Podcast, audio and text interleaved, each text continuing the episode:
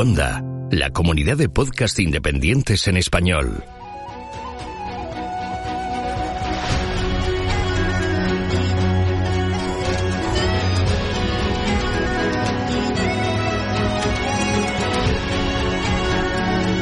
Estás escuchando Geocastaway, el podcast de geología y ciencias de la Tierra.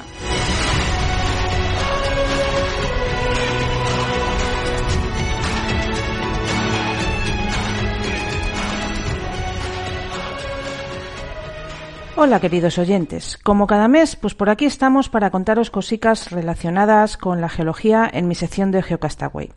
Como está ya haciendo mucho calor, más del debido para las fechas, vamos esta vez a volver a hablar de paleoclima. Ojo, que ya sabéis que tiempo y clima no son lo mismo, pero esta meteorología irregular que tenemos me sirve de excusa para hablar de climatología. Vamos a hablar concretamente de cómo los científicos podemos saber tanto del clima de los últimos miles, decenas de miles, centenas de miles o millones de años. Lo sabemos gracias a los indicadores paleoclimáticos. En inglés se usa la palabra proxy. En inglés y en la jerga de los científicos que se dedican al tema, proxy de temperatura, proxy de salinidad etcétera. Tanto es así que cuando en su día yo intentaba usar la palabra eh, castellana no me salía, no terminaba de encontrar una buena traducción. Bueno, vamos a usar en este podcast vamos a usar proxy o indicador mm, más o menos como, como sinónimos.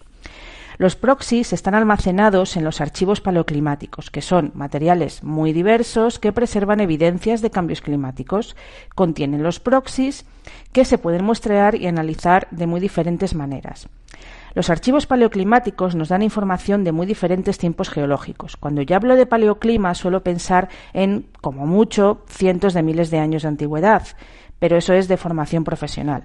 Los registros paleoclimáticos pueden, pueden, contener información tan antigua como lo sea la edad del material que estemos analizando. Luego veis algún ejemplo. Vamos a comentar los más importantes. El primero serían los sedimentos. Tenemos rocas sedimentarias de casi 4.000 millones de años de antigüedad, así que también podemos tener datos paleoclimatológicos muy antiguos. Esos sedimentos que analicemos pueden ser de lagos, de pantanos, de desembocaduras, del fondo de los océanos, de tierra adentro, etc.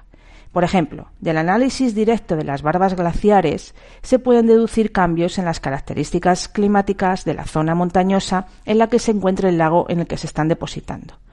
Otro ejemplo, mis queridos foraminíferos planctónicos son un indicador extraído de testigos de sedimentos del fondo de los océanos. El segundo archivo en importancia serían los testigos de hielo, extraídos sobre todo de Groenlandia y de la Antártida, ya que son los puntos del planeta con mayor espesor de hielo, más de 4 kilómetros en el sur, en la Antártida, y más de 3 kilómetros en Groenlandia. Nos dan información directa de la composición de la atmósfera en el momento que cayó la nevada que dio lugar a esa capa de hielo en concreto, porque se quedan almacenadas burbujas microscópicas que es donde medimos esa composición. Otro archivo también se estudian los, los anillos de crecimiento de los árboles. Lo hace la dendrocronología, que nos da un registro no solamente de la cantidad de años que vivió el árbol, sino de cambios estacionales y anuales en la disponibilidad de agua en la estación de crecimiento del árbol. Algo parecido sucede con los espeleotemas y los corales. Los primeros, los espeleotemas, son el resultado de la precipitación de las aguas subterráneas en las cuevas. Puede ser, por ejemplo, una estrátita o una estalagmita. El grosor de las capas minerales, que normalmente son carbonatos, pues depende de la cantidad de agua que llegue a la cueva, lo cual varía según lo hace el nivel freático. Los corales, por otra parte, pues ya sabemos que son animales marinos que viven en colonias y precipitan carbonato de calcio, con bandas de crecimiento claras en verano y oscuras en invierno, registrando cambios en la temperatura y en la salinidad, del agua. El estudio del crecimiento de los corales mm, viene muy bien, por ejemplo, para estudiar cambios en escalas de años o de décadas, como sucede con los eventos del niño y la niña, que se, que se estudian muy bien en los corales. Os voy a comentar un último registro paleoclimático muy original. Los muladares de ratas del género Neotoma, llamadas en inglés packrat, packrat middens. Son apilamientos de debris que este, este género de ratas les gusta ir recogiendo todo lo que encuentran a su alrededor, eh, lo llevan a donde ellos viven y luego lo rocían con orina de forma que se queda solidificado. Y se ha llegado a encontrar registros de hasta 50.000 años de antigüedad. Es un registro directo de los cambios ambientales del ecosistema en el que mm, por miles de años han estado viviendo esas especies concretas de ratas. Bien curioso esto, ¿eh? Bueno, pues de todos estos archivos paleoclimáticos preservados podemos extraer materiales físicos, químicos o biológicos que podemos analizar y correlacionar con parámetros ambientales. Y es a estos a los que llamamos proxies o indicadores climáticos. Algunos son muy conocidos y otros algo menos. Vamos a hacer un eh, breve repaso. Entre los indicadores físicos podemos medir propiedades como la composición del sedimento, que nos hablará de parámetros tan variables como salinidad, temperatura, cobertura de hielo, niveles de oxígeno, niveles de nutrientes, erupciones volcánicas, cambios en el paisaje, etcétera, muchísimos. Por ejemplo, es bastante habitual el uso del registro del polvo sahariano en los sondeos oceánicos del Atlántico y del Mediterráneo, siendo este un muy buen proxy para la aridez, pues aumenta considerablemente la cantidad de polvo sahariano que se registra en épocas sin lluvias, mientras que en épocas con mayores precipitaciones se genera vegetación que sujeta la arena y entonces esta no consigue tan fácilmente llegar en grandes cantidades, mm, a miles de kilómetros viajar hasta depositarse en el, en el océano. Bueno, la textura y la estructura del sedimento, por ejemplo, nos da eh, información de las características del fluido que lo depositó. El color, entre otras cosas, nos informa de la cantidad de oxígeno presente en el medio. Otros indicadores físicos pueden ser la densidad y las propiedades magnéticas que también aportan información valiosa. Mucho más conocidos son los indicadores biológicos, tanto los terrestres como los marinos. Entre los terrestres, el más habitual, porque es totalmente ubicuo, es el polen y las esporas. Existen esporas de plantas eh, terrestres desde hace unos 440 millones de años y polen propiamente dicho desde el Devónico superior, unos 365 millones de años. Con el análisis del polen presente en los sedimentos se puede reconstruir gran parte de la biocenosis vegetal y obviamente con esta el clima. Los granos de polen están formados por una sustancia extremadamente resistente llamada esporopolenina, que hace que sea fácil encontrar polen en sedimentos terrestres y acuáticos, aunque sean muy antiguos. En tierra, además, se pueden analizar fósiles de plantas y restos de carbón vegetal. Eh, en este caso, el del carbón vegetal puede ser muy útil porque nos da un registro, por ejemplo, de incendios. Bueno, los príncipes de los proxies paleoclimáticos serían los indicadores biológicos de origen marino, donde eh, entrarían mis queridos foraminíferos planctónicos de los que ya hemos hablado, pero aunque a mí me gusten, no son los únicos organismos capaces de dar información paleoambiental. También lo hacen los foraminíferos bentónicos, por ejemplo, y siguiendo con los carbonatados, los ostrácodos y los cocolitofóridos. Los primeros, los ostrácodos, son pequeños crustáceos con un caparazón bivalvo, y los segundos, los cocolitofóridos, también los podemos encontrar como eh, nanofósiles calcáreos o directamente como cocolitos. Son pequeñísimas algas eh, unicelulares. Si pasamos a la concha silicia, con concha silicia, pero también algas unicelulares, tenemos a las diatomeas, que son muy útiles porque además estas eh, hay especies de agua salada, pero también hay especies de agua dulce, con lo cual las podemos analizar, por ejemplo, en lagos. Los cambios en las asociaciones de especies de estos organismos nos hablan de cambios de temperatura, salinidad, cantidad de nutrientes, etcétera, lo cual relacionamos con cambios en el clima. Ah, y se me olvidaban los quistes de dinoflagelados, otro grupo de organismos unicelulares que también pueden ser muy útiles. Ojo, aquí hay que tener en cuenta que lo más probable es que debido a la química del océano no nos los vamos a encontrar todos juntos en los, en los sedimentos, ¿vale? Eh, en los que hay organismos de, eh, de, caparazón encarbonatado, lo más normal es que luego no haya silicios y sobre todo donde abundan los silicios no vamos a encontrar eh, carbonatados.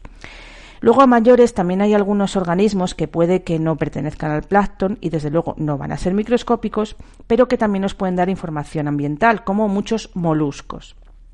Y con ellos llegamos a los reyes de los proxies paleoclimáticos, eh, que serían los indicadores químicos se usan de manera generalizada y se basan en que sedimentos y conchas de organismos reflejan las condiciones de la química del agua en el que se formaron y ésta está influida por la temperatura y las precipitaciones.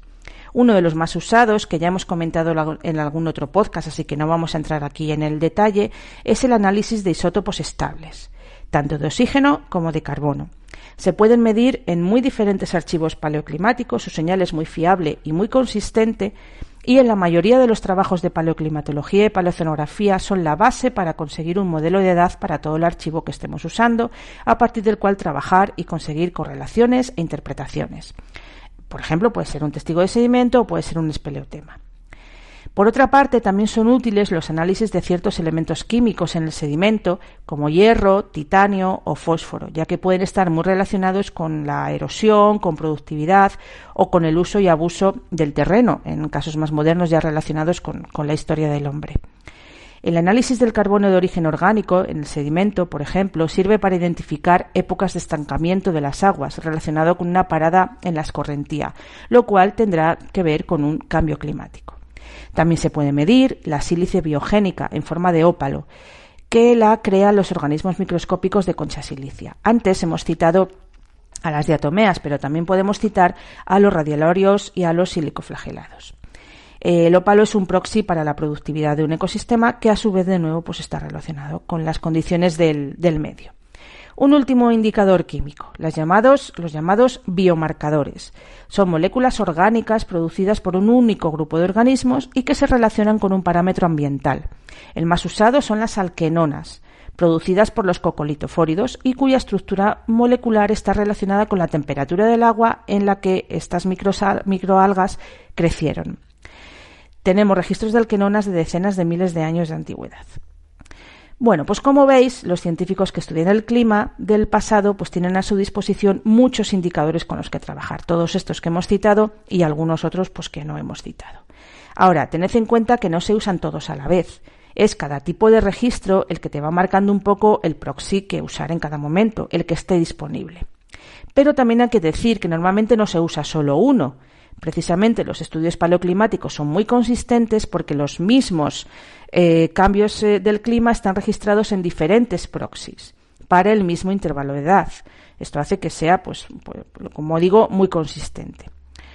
Bueno, en fin, espero que os haya resultado eh, todo esto sobre los indicadores paleoclimáticos interesante. Os mando un gran saludo, que os sean leves las altas temperaturas y hasta el mes que viene. Puedes encontrar más capítulos de GeoCastaway en cuonda.com y además descubrirás Histocast, un podcast imprescindible para aquellos que quieran saber más sobre qué pasó, cómo y por qué pasó. Esto es Histocast, no es Musmank, no es Baikonur, no es la Guayana francesa. Exactamente, es... una batalla que, fue prácticamente un antes y un después en, la memoria y en la psique británica. Pero, los, los, los, que de verdad han puesto a Rommel a nivel de dios militar fueron los británicos. Porque hoy vamos a hablar como prometimos, de piratas.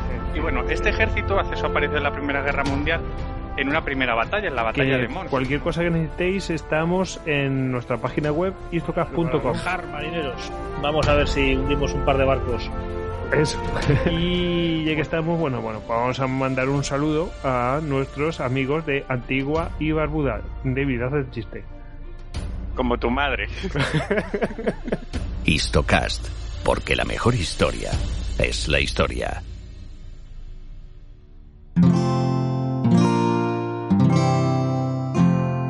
Descubre nuevos podcasts en Cuanda, la comunidad de podcast independientes en español.